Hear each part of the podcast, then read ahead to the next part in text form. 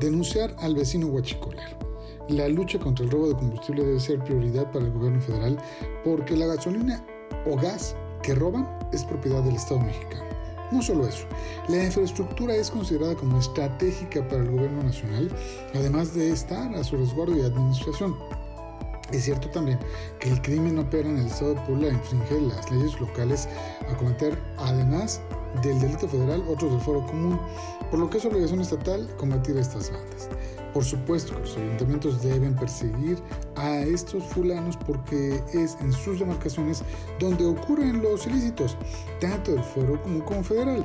Sin embargo, y claro que sin dispensar obligación alguna a las autoridades, es imprescindible que el ciudadano acuda a atrapar, ayude pues, no acuda, ayude a atrapar a estos maleantes porque sabe quiénes son y dónde viven u operan.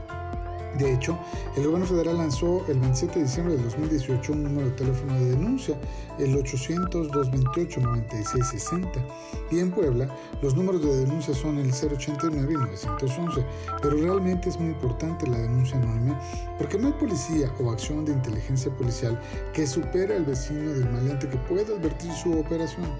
Ojalá después de la tragedia en San Pablo Xochimilco veamos mayor colaboración entre autoridades y sobre todo más participación ciudadana. Ayer que conversé con Gustavo Ariza, encargado despacho de la Protección Civil Municipal, me dijo que fueron 300 las viviendas afectadas de una u otra manera, casi 100 con daño total. Esto debemos pensar para denunciar. Muchas gracias, nos escuchamos en tiempo real.